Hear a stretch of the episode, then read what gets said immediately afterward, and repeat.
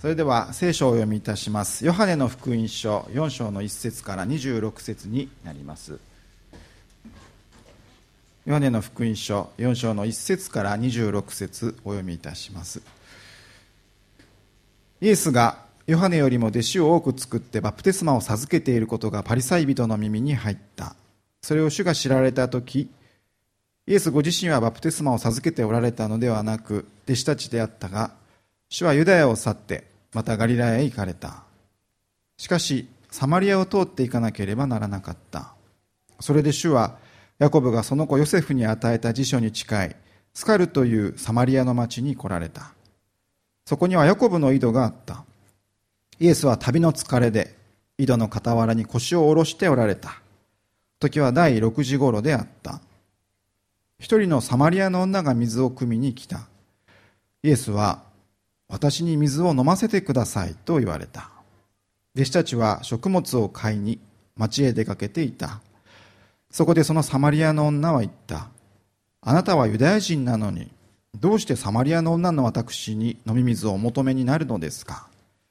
ユダヤ人はサマリア人と付き合いをしなかったからである。イエスは答えて言われた。もしあなたが神の賜物を知りまたあなたに水を飲ませてくれというものが誰であるかを知っていたならあなたの方でその人に求めたことでしょう。そしてその人はあなたに生ける水を与えたことでしょう。彼女は言った。先生あなたは汲むものを持っておいでにならずこの井戸は深いのです。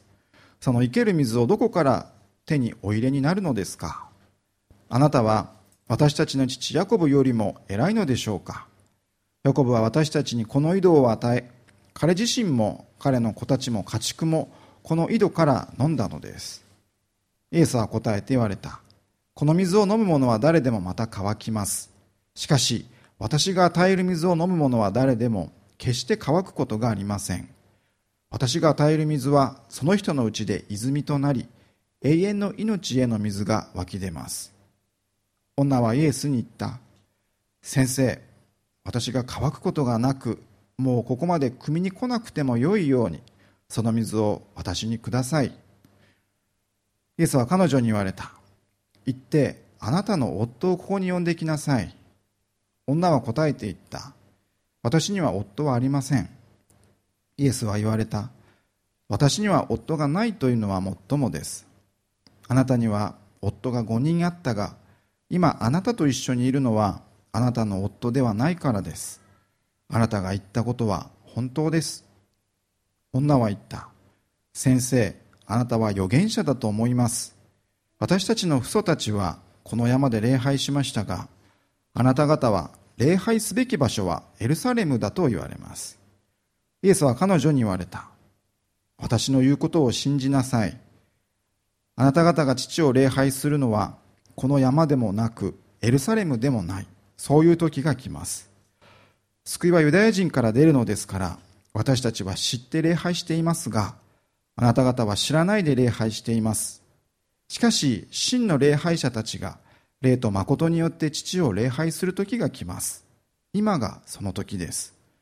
父はこのような人々を礼拝者として求めておられるからです。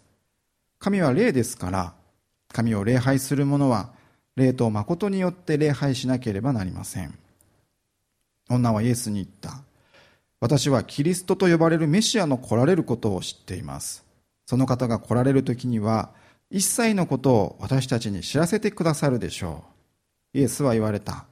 あなたと話しているこの私がそれです。皆さん、はじめまして、小川誠と申します。私は、えっと、先ほどもご紹介いただきましたけれども渋谷から4駅の桜新町というところのですね世田谷町教会の牧師をしています。また KGK という大学生の方々と聖書を読むというですね仕事をしておりましてそこで藤原先生にもお会いしましたしまたあのです、後ろでピエをしている節健人君にもお会いをしました。まあ、彼は最近アップルで働き始めたと、まあ、そんな噂があるですね 流れですけれども共にですね KGK の活動をしてきました。で私の父は牧師をしておりました。でですね皆さんそれぞれ小さい頃家で流行った遊びというのがあると思うんですが私の家では生産式ごっこというものが流行ったんですね。でどういう遊びかと言いますとブドウジュースが家にある時に弟と妹のコップに私がブドウジュースを注ぐんですね。そして取って飲みなさいという、まあ、そういう生産式の真似事をする遊びがありました。また祝祷ごっこという遊びもあるんですこの礼拝の最後に祝祷というものがあるんですが私がですねその妹と弟に、まあ、ひざまずきなさいと言うんです。そして、椅子か何かにこう立ちましてですね、祝祷をするという遊びなんですね。で、時々、弟が、お兄ちゃん僕もやると言ってチェンジする時がありまして、弟はよくこう言っていました。願わくは、ポッキーが欲しいとですね、言うんですね。あの、牧師が願い事をそこでしているとどうやらね、彼は思っていたようです。またうちにはもう一つですね、大変不思議な文化がありまして、聖書を一章読むと20円のお小遣いがもらえるんです。皆さんはお小遣いというのはおそらく何かを 何かをしてもらってたってことはないと思うんですがあの私の家ではですね聖書を読まないとお小遣いもらえなかったんですね。で大体1日3章読んでましてそうすると20円かける3で60円。で1ヶ月で1800円もらえるんですね。でもそれ以外のお小遣いがないので、えー、とにかく聖書を読まないことには友達と遊べないんです。でご飯を食べることもできないので、まあ、まさに聖書は私たちの霊的な糧というんですがまさに聖書は私の糧だったんです。生活のために聖書を読むという、まあ、そんな幼少期を過ごしておりました。大学になった時にですね1ヶ月ごとにいつも生産していたので5月のゴールデンウィークあたりにですね父に言ったんですね。あの4月これぐらい聖書読んだからお小遣いちょうだい。そしたら大学生になったらもうやらんと言われまして。でも私それから読む気ぱったりなくなっても全然読まなくなったという、まあ、そんなことなので皆さんにはあんまりこのお小遣いを上げる制度はお勧めしません。まあそんなようなことで。で私は中学時代にはですねバスケ部をしておりました。で1年生は大体体力づくりをさせられるわけですね。で皆さんもよくこう走り込みなんかをしたことがあるんじゃないでしょうか。私自身もですね裏山をよく走るということがありましてよし1年生行くぞ3周スタートとかってですね走るわけです。でこう暑い中で走るので喉がね乾くわけです。でも当時は水を飲んだらダメっていうルールがありまして皆さんのはどうですかね？で、まあ、その理由はというと水を飲むとね体が冷えるとか体が重くなるからダメっていうルールなんです。で水を飲みたい気持ちに勝てなくて試合に勝てるかというですねとんでもない とんでもないなんかむちゃくちゃな話なんですが、まあ、それで水が飲めないわけですね。だからこう頑張って走り終えてで先輩が「よし水飲んでいいぞ」と言うとみんなこう一斉に水のところに行って水を飲んでね、まあ、ただの水道水なのにね水が美味しいんですね。水が甘いというかこうみんなでこう「ああ生き返る」と言って、まあ、そんなふうに水を飲んだそんな経験があります。皆さんもですねそうやってすごく喉が渇くそんな経験があるんじゃないでしょうか。さて今朝開いているこの聖書箇所にも水を求める人が現れるんですね。サマリアというところの井戸の傍らで疲れて座り込んでいる旅人がいました。それがイエス・キリストという人です。そしてイエス・キリストは井戸にやってきた女にですね水を飲ませてください。そのような声がけをする。そしてそこをきっかけに会話がスタートをしていくわけです。そしてその乾きということをめぐる会話というのがだんだんとこう発展をしていくのでありました。もう一度ですね4章の5節から9節お呼びします。それで主はヤコブがその子ヨセフに与えた辞書に近いスカルというサマリアの町に来られた。そこにはヤコブの井戸があった。イエスは旅の疲れで井戸の傍らに腰を下ろしておられた。時は第6時頃であった。一人のサマリアの女が水を汲みに来た。イエスは私に水を飲ませてくださいと言われた。弟子たちは食物を買いに町へ出かけていた。そこでそのサマリアの女は言った。あなたはユダヤ人なのにどうしてサマリアの女の私に飲み水をお求めになるのですか？ユダヤ人はサマリア人と付き合いをしなかったからである。井戸にやってきた女性にイエス・キリストが声をかけました。しかしこれは大変におかしな光景なんですね。まず真昼の12時なんですけれどもこんな時間にそもそもですね暑い時間に水がめを持って水を汲みに来るなんてことを普通はしないわけです。明らかに人目を避けてこの時間を選んでいるとしか言いようがない。そしてまあ、ここにも書いてあったように普段口も聞かないユダヤ人がサマリア人に声をかけています。さらにイエス・キリストは宗教家ですから当時ラビという宗教家はたとえ奥さんであっても公の場では話しかけなかったそうなんです。ですからここでイエス様が女にこう話しかけたという時点で奇跡なんですね、まあ、女性として見れば何か疲れた旅人が座り込んで喉が渇いているようだからじゃあ水でもあげようかとですね会話がスタートをするわけですがただ会話がスタートするとですねその旅人は驚くべきことを言うんです。実説をお読みしますがイエスは答えて言われた。もしあなたが神の賜物を知りまたあなたに水を飲ませてくれというものが誰であるかを知っていたならあなたの方でその水を求めたことでしょう。そしてその人はあなたに生ける水を与えたでしょう。へっとですね。思いますよね。女はせっかく声をかけてあげたんですけれどもなぜか突然ですね逆にあなたの方から水を求めるべきですみたいなことを言ってくるんです。えでもあなた水を水を汲むもの持ってないのにどう汲むんですかというその女の返事はもっともです。すると13節。イエスは答えて言われた。この水を飲む者は誰でも乾きます。しかし私が与える水を飲む者は誰でも決して乾くことがありません。私が与える水はその人のうちで泉となり永遠の命への水が湧き出ます。女はですね思うわけです。なんだかよくわからないやり取りだけども。でもどうやらこの人はなんだか特別な水源を持っているようだと。もしかしたらこの人は資産家なんじゃないか。そこでですね彼女は本音をポロッとですね口にするわけです。彼女が言ったとても大切なことはこの14節です。女はイエスに言った。先生私が乾くことがなくもうここまで汲みに来なくてもよいようにその水を私にください。彼女はこう言うんですね。私はもうここまで水を汲みに来たくないんです。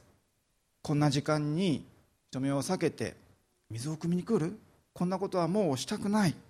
もしあなたが何かの水を持ってるなら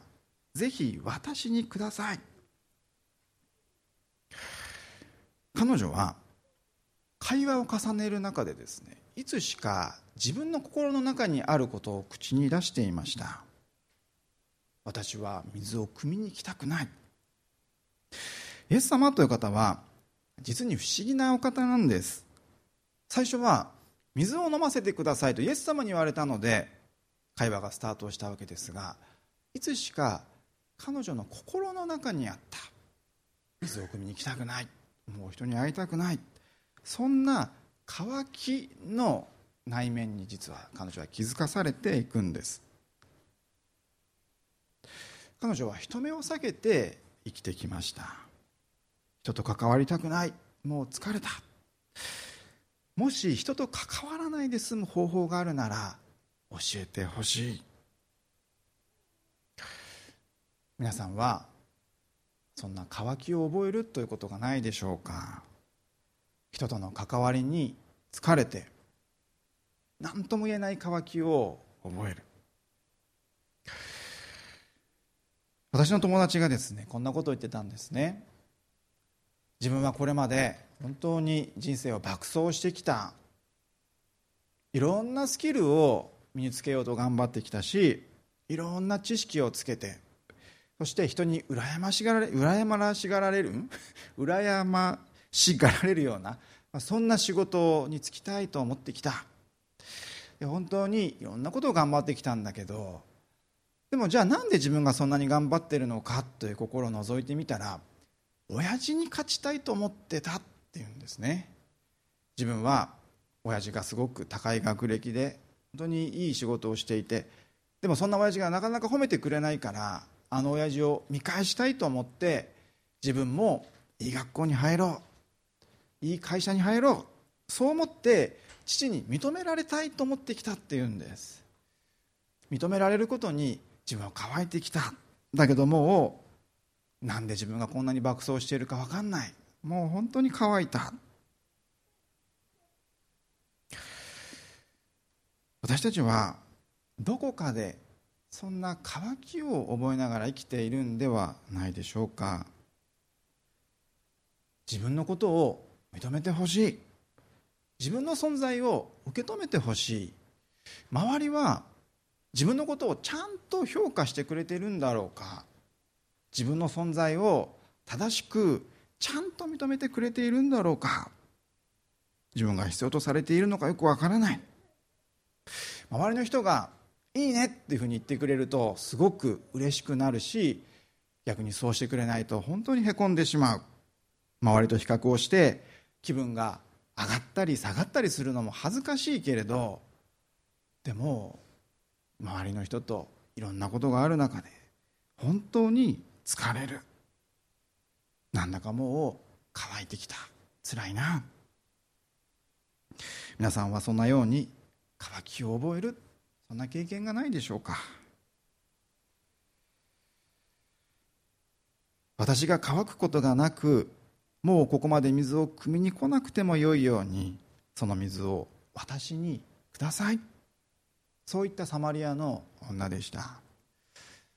だいぶ深いところまで入ってきている。そんな会話は次のイエス様のお言葉でさらに意外な方向に導かれていくんです。16節をお読みします。イエスは彼女に言われた。行ってあなたの夫をここに呼んできなさい。行ってあなたの夫をここに呼んできなさい。いきなりイエス様はここで夫のことを尋ねるんですね。これまで渇きというテーマで話してきたのに夫っていうのはなんだかよくわからない展開です。渇きとどんな関係があるの？と思います。女はここでドキッとしたんではないでしょうか。一瞬一緒に住んでいる男の顔を思い浮かべるわけです。でも会話を切り上げようかどうしようか。それでも彼女は精一杯会話を続けようとしてこう言いました。17節です。私には夫はありません。彼女はですね私には夫はありませんと言うんです。するとイエス様が私には夫がないというのはもっともです。あなたには夫が5人あったが今あなたと一緒にいるのはあなたの夫ではないからです。あなたが言ったことは本当です。夫を連れてきなさいというイエス様の問いかけに対して彼女は私には夫はいませんと言ったんですね。それだけを聞けばああそうなのか夫いないんだと思うんですがイエス様が明らかにされたのは衝撃の内容だったわけです。あなたには5人もの夫があって。今一緒に暮らしている男はあなたの夫ではない。同性相手だというんです。またイエス様はあなたが言ったことは本当ですとも言ってくださいましたから精一杯あなたは事実を言ってくれたね。そのようにも言ってくださっています。で私は以前夫が5人あったっていうのは5人の夫が死んだんだと思ってたんですね。次々と夫が死んだ。でもですね考えてみるとちょっと不思議なことでどんどん死んで5人の夫が、ね、いなくなるとすると周りの人はですねこんなことを言うかもしれません。彼女の夫は皆死ぬ。何かですねコナンの漫画のこうタイトルのような 怪しげな妻と消えた5人の夫たちみたいな なんかこうですねこう眠りの小五郎が出てきて 奥さんあなた殺しましたねみたいななんかそんなくだりになりそうな、まあ、それはそれで事件性があってですね彼女が人目を避けていたっていうのは分かる気がするんですがさすがに5人殺し続けると捕まるんじゃないかと思うんですね。で彼女が実はここで次々と求めていたものそれは男に愛されるってことだったんです。彼女は男に乾いていた。しかも今は人ならぬ恋をしていて5人目の夫とちゃんと切れてるかどうかもわからない。でそんな状況だから当時の社会から見ればそんなのは本当にとんでもない女だと見られて彼女は人との関わりを本当に嫌がって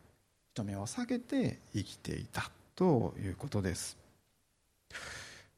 自分のことを愛してるよと言ってくれる存在が欲しい。自分を満たしてくれる存在。自分がいつもこう触れていられる存在が欲しい。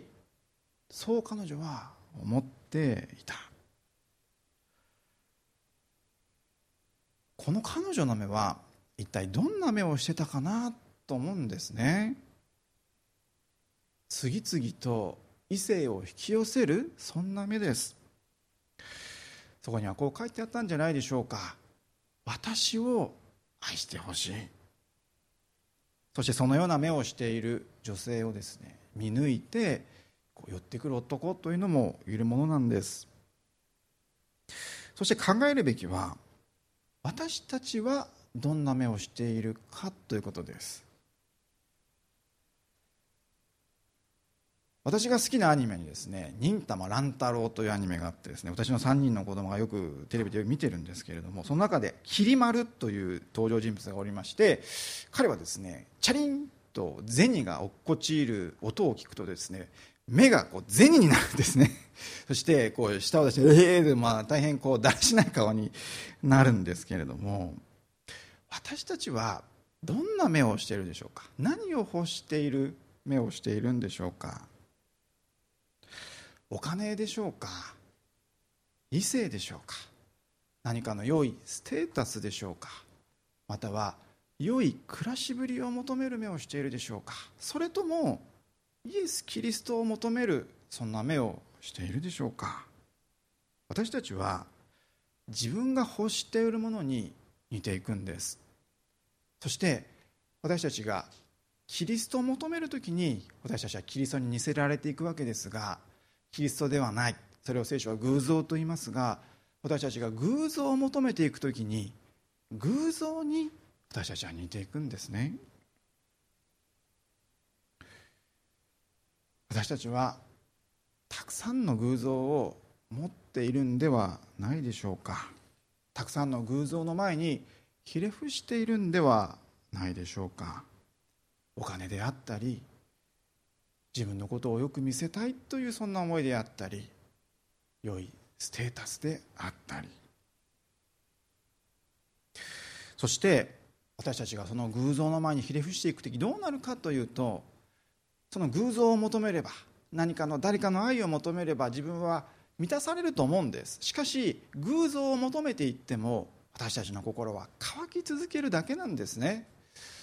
よく遭難した人は海の水を絶対飲むなと言われますが海の水を飲むとその塩分でもっと喉が喉が渇くそうなんですね。そしてもっと水が飲みたくなって脱水症状になる。同じように私たちも偶像を一度求め始めるとどんどん乾くんです。そして満たされたいという思いは満たされずにどんどん乾いていく。一度偉くなりたいとか尊敬されたいと思い始めるとそれはもっともっととなっていきます。結果乾きが癒されるどころかますます乾く。しかしですそんなどうにもならない私たちの現状を変えてくださる方が実はいるというんです。それがこのイエス・キリストなんですね。私たちの偶像を言い当て私たちのその問題を解決してくださるお方がイエス様なんです。闇の部分をですねスパッと鮮やかに言い抜いてくださる。あなたが人目を避けて暗がりでこそこそと大切にしているものをイエス様は光の前に出してくださるんです。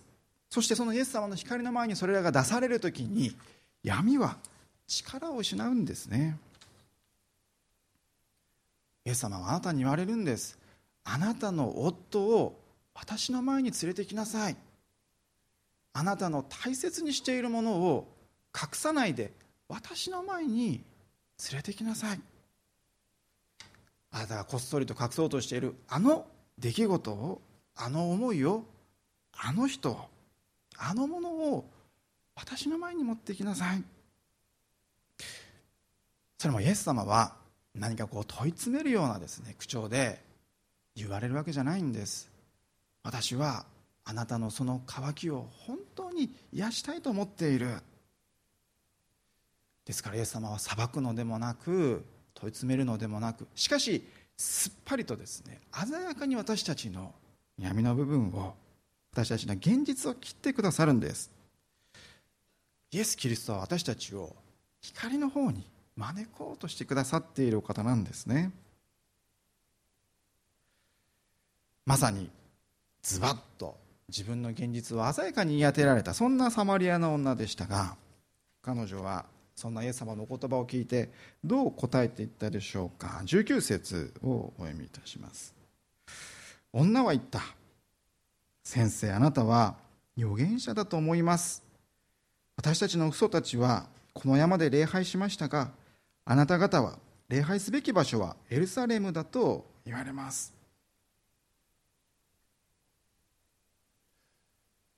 ここで女の返事はですねあなたは預言者だと思いますというふうに言っています。これまであなたとかですね先生とか言ってきたところから預言者というのは、まあ、彼女の中での最上級の尊称ですね。そしてそんな彼女は礼拝すべき場所についてここで質問するんです。夫の話をしていたのになぜかこの礼拝の話に次は飛ぶ、まあ、だいぶ話題が飛んだなと思いますが皆さんはなぜここで女がこの礼拝ということをですねテーマにしたと思いますか？なぜ女が礼拝のことを質問したのか。である人はこの箇所を読んで女は自分にとってちょっと聞かれたくないことを聞かれてしまったので礼拝というですね議論になっていることに話をそらしたというんですね、まあ、ちょっと違う話題に道をずらした。ただでもそうするとイエス様はこの後に実に大切なこの礼拝ということについて女に明かしてくださるので話をずらしたのに真面目に答えてくださるというのはちょっと変な話なんです。でこれはどういうことなんだろうかなと私が考えていた時にふとそういえば自分もイエス様にズバッと言われた経験があったなということをですね思い出したんですね、まあ、それは大学時代私がある本を読んでいた時のことでした。でその本の中にはこう書いてあったんです。あなたの背きの罪を告白せよ。あなたの罪を告白せよというですね、まあ、そんな本のページがありまして私はまあ普通に読んでてなんかすごいことが書いてあるなと思って読み進めたんですけどちょっと読んでから待てよとちょっと思ったんですね。そういえば自分はまだ神様にごめんなさいって言ってなかった。そんな罪がいっぱいあったなと思い起こしてですね。でいろんなことを思い出したんです。そして自分のそれまでのことを思い起こしたらあこんなこともまだ神様にごめんなさいって言ってなかった。あんなことも言ってなかったとですね何かこう走馬灯のようにあ神様の前に隠してきたことがあったということが思い当たったので私はあこれはもう教会にいて牧師先生にこのことを話そうと思ったんですね。あ教会に行かなきゃダメだ。これを自分の中にこう隠しておいたままじゃダメだと思ってですぐ教会に行きました。で私は本当にこう泣く泣くいろんなことをですね僕先生にこうお話をしたところ先生がですねローマ書8章2節というところを開いてくださってそして私は本当に心の中にですねこう光が入ってくるようなそんな経験をしたんです。こう真っ暗だった心にですね何かこう天窓がこうパッと開いて光がさーっと入ってきたようなそんな心が明るくなるというかあ笑顔というのはこういうことなのかというか喜びってこんなことなんだと教えられるそんな経験をしたんです。でそんなことを思う時に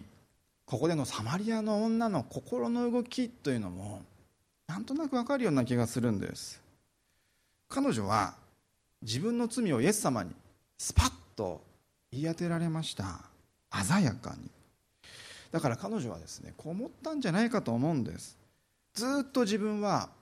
人に言えないことがあった。言い訳ばっかりしてやめられなかった。でも自分のことを本当によく分かってくれて乾いている自分のことを言い当ててスパッと罪を指摘してくれた人がいる。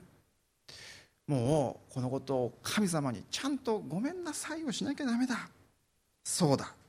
礼拝しに行こう。そう思ったんじゃないかと思うんです。生贄を携えていって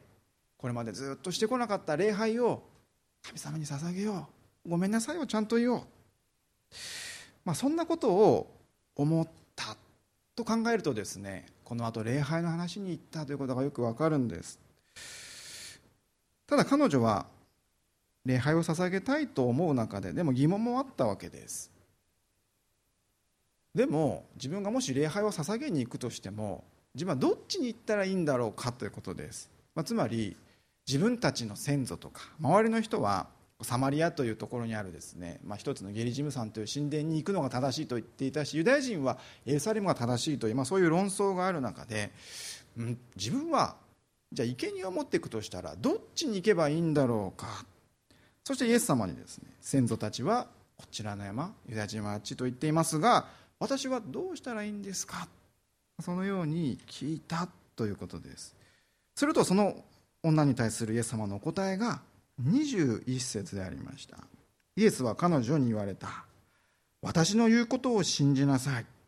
あなた方が父を礼拝するのはこの山でもなくエルサレムでもない。そういう時が来ます。これびっくりすることですね。神殿で礼拝するということしか当時なかったのに神殿でないとこで礼拝をする時が来るとイエス様は言われるんです。しかもその後のところで23節にあるように真の礼拝者たちが霊と誠によって父を礼拝する時が来ますと言います。何か生贄を持っていて礼拝するんじゃなくて霊と誠によって礼拝をする時が来る場所が自由になるだけでなく犠牲の生贄すら必要ないと言われるんですね、まあ、ただこのことはですね現代を生きる私たちにはピンとこないことだと思います、まあ、イエス様の宣言というのがどれほどとんでもないことかがまあ分からない。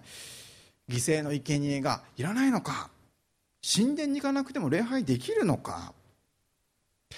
その衝撃というのはですねそれまでの礼拝ということを考えると少し見えてきます。まあ、というのも当時神殿に礼拝を捧げに行くというのはとっても大変なことなんですね。場所によっては数日礼拝に行くだけでかかります。ですから当然その間ですね仕事はできなくなるわけです。仕事は中断していく。連れていく動物というのも多くの場合は自分が大切に育ててきたとっても良い本当に可愛いそんな財産です。そして祭壇の前に出ていくわけですけれどもこの特にですね牛というのは羊はあの祭壇ですぐ殺されるそうなんですけど牛は殺されるのを感づくらしいんですね。であんな大きい巨体がこう暴れまくるらしいんです。でそれをですねこうグッと、まあ、祭司たちと協力してグッと押さえつけてそして首に、まあ、ナイフを刺すわけですね。でどうやらこう3分ぐらいは血がずっとこう吹き出すということだそうですがそれをですね祭司がすかさずこの器に血を取ってでそれを祭壇のです、ね、角に塗るということをします。でそれから数分経った後牛はこうパタッと死ぬわけです。で皮を剥いでそれは祭壇で焼くと。はっきり言って礼拝っていうのは本当に壮絶だしなんていうか生々しいというか凄惨なんです。では今皆さんはこうやって礼拝を捧げに来るときに生贄を持ってこられたでしょうか？今朝生贄を持ってきたという人はおられますか？もしですね私たちが犠牲を毎回持ってこなきゃいけないとしたらこういうことになります。皆さんがですね来ると、まあ、牛を連れてるわけです。でこんな会話がされます、まあ、節君がこんなことを言うわけです。いや JR の改札で牛が暴れてさで満員電車で牛はちょっときついよね。牛を連れて山手線ってことが起こるんですね、まあ、あとはもうもう少し違う方はこういう方もおられるかもしれません。いや俺はアマゾンで牛買ったよ。そうですね。牛が届けられてそれを捧げる。そしてこのハイビエセンターにですね皆さんが持ってきたこう家畜をですね屠殺するわけです。今日は藤原先生があの京都に出張ですがこう笑顔の藤原先生が「ようこそいらっしゃいました」という手にはナイフがあるわけです。そしてそのナイフでですねこう牛牛とか羊をこうぐさっと刺して、まあ、ですからあの皆さんがこう礼拝が終わって帰る時はですね血だらけのまま田園都市線に乗るんですね。で月曜日にこのハイウェイセンターに来たスタッフは見るわけです。天井血まみれだな昨日は盛大にやったなみたいな まあそんな感じです。でもそんな犠牲は僕らは持ってこないわけですよね。ある意味ですね手ぶらでこの礼拝堂に来るわけです。なんででしょうか？イエス様はその理由ということはここでは触れられていないんですけれどもなぜ犠牲がもう必要ないのかもうお気づきの方もおられるかもしれません。イエス様ご自身が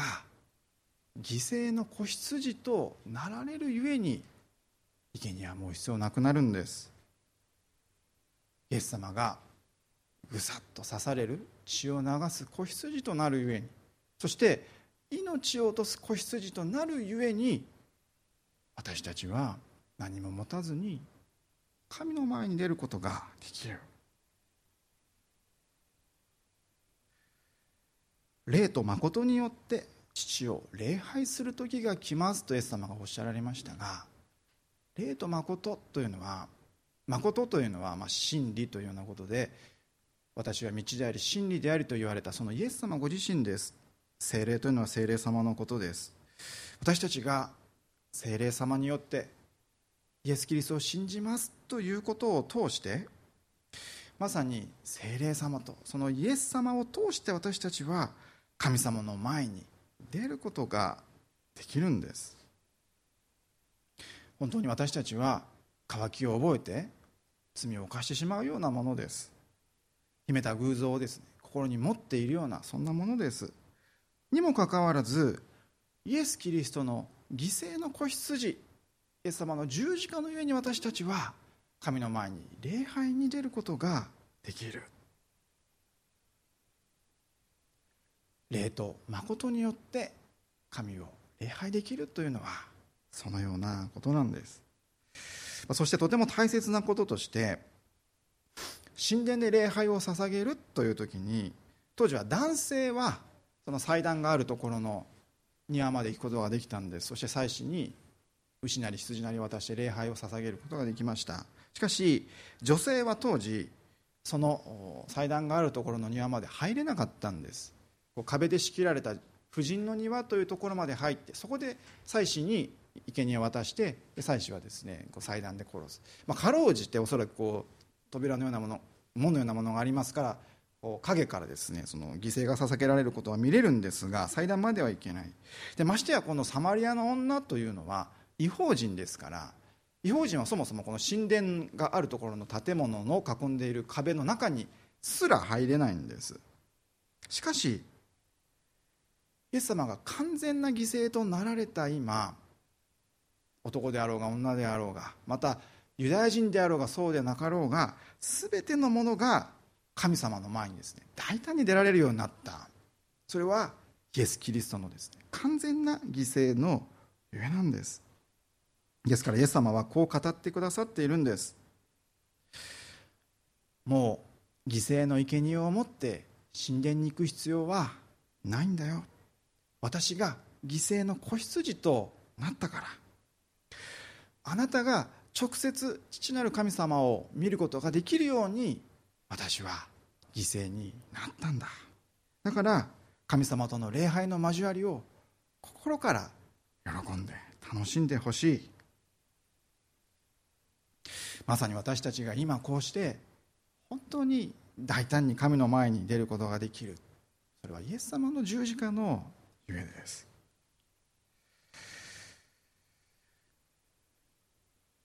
実はこのサマリアの女の話というのには後日談があるんですね。先週はペンテコステという日でありました。教会に聖霊が与えられたということを記念するそんな礼拝を祝ったわけです。で実はそのイエス様がですねペンテコステに関して使徒一章八節というところでこう語られています。しかし精霊があなた方の上に臨まれる時あなた方は力を受けます。そしてエルサレムユダヤとサマリアの全土および地の果てにまで私の証人となります。なんとここでサマリアという言葉が出てくるんですね。サマリアというある面のき物にされていた地にも神を信じる者キリストを信じる者が起こされる。そして聖霊を受ける者がサマリアの地それだけでなく全世界に起こされていくというんです。実際このペンテコステの後にこのサマリアというのはイエス様を信じる者がたくさん起こされていくとてもこう大切な運動の一つのですね土地になっていくんです。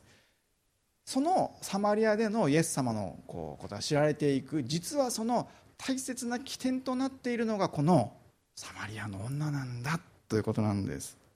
あの名もなきしかも大変乾いて周りからのけ者にされていた。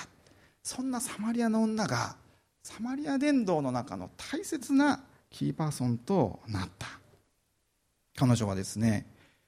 おそらくその十字架の後にイエス様が語っておられた本当の意味が分かったことでしょう。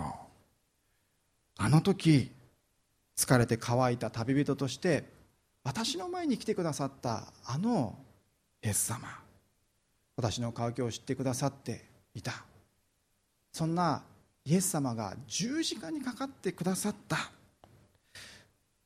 礼拝から遠ざけられていた私が礼拝できるための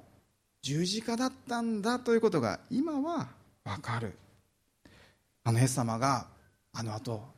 十字架で死なれたんだなと。犠牲の子羊となってくださったゆえに今自分は神様の前に大胆に出られるようになったんだ。そんなことを彼女は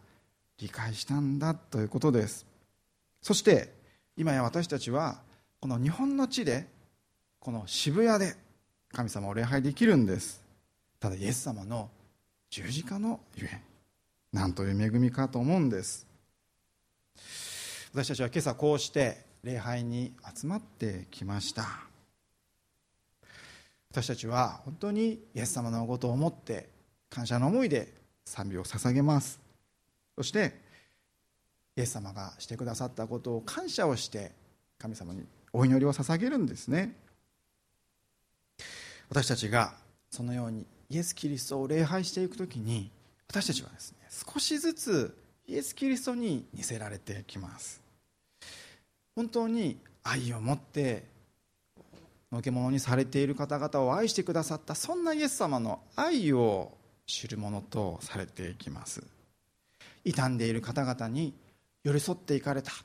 サマリアの女に愛にわざわざ行かれたイエス様のその愛を受けるものとされていくんです。心を砕いていくそんなキリストの姿に私たちは変えられていく。それが礼拝ということなんです。しかもイエス様は私たちの心にです。永遠の泉永遠の命への水が湧き出るそんな泉として私たちのうちに住んでくださいます、まあ、ただもしかすると私たちはイエス様を信じてるけれどもなんだか乾くなという経験をすることがあるかもしれないんです。なんだかわからないけど疲れるし本当に上乾きを覚える。もしかするとそのようなことがあるならばそれは偶像がキリストという泉を塞いで流れを悪くしているかもしれません。イエス様でない他のものを何か大切にしている上にですね本当に湧き出る泉であるイエス様のその水を止めていることがないか。サマリアの女はイエス様に本当のことを言ったんですね。あなたは本当のことを言いましたとイエス様は言われました。もしあなたの中に何かそのような偶像があるならばイエス様に本当のことを言いたいと思うんです。光のもとに招いておられるイエス様は私たちの偶像を唯一なくすことができるお方です。何らかの流れを悪くしているものをイエス様に取り除いていただきたい。本当のことを言ってくれたんだね。そんなイエス・キリストの声を共に聞きたいと思うんです。イエス様は私たちのうちに住まわって永遠の命の泉となってくださるお方です。決して乾くことのない泉が私たちのうちにいて私たちを満たして本当の喜びをお与えくださる。私たちはイエス様で出されることができるんです。本当にそのようなイエス様の恵みに心から感謝をしまた賛美を捧げたいと思います。一言お祈りをいたします。愛する神様皆を賛美いたします。今朝このようにサマリアの女にわざわざ会いに行かれた。そんなイエス・キリストの歩みを共に覚えることができ感謝をいたします。イエス様は本当に乾きまた何かを求めてさまよっていたそんな女のもとにわざわざ歩んでいかれました。そしてそのイエス様は交わりの中で大切なことを教えてくださってそして私が泉であると語ってくださったことを本当に感謝をします。また私たちにとって犠牲の子羊であるイエス・キリストに私たちが出会ってイエス様の前に罪を告白をしキリストを信じるときに本当にイエス様によって礼拝を捧げる恵みが与えられるということを心から感謝をいたします。どうぞ神様私たちを本当に導いてくださってイエス様が導いておられる本当にあなたを礼拝する愛の歩みへとまた喜びの歩みへと私たち一人一人を導いてください。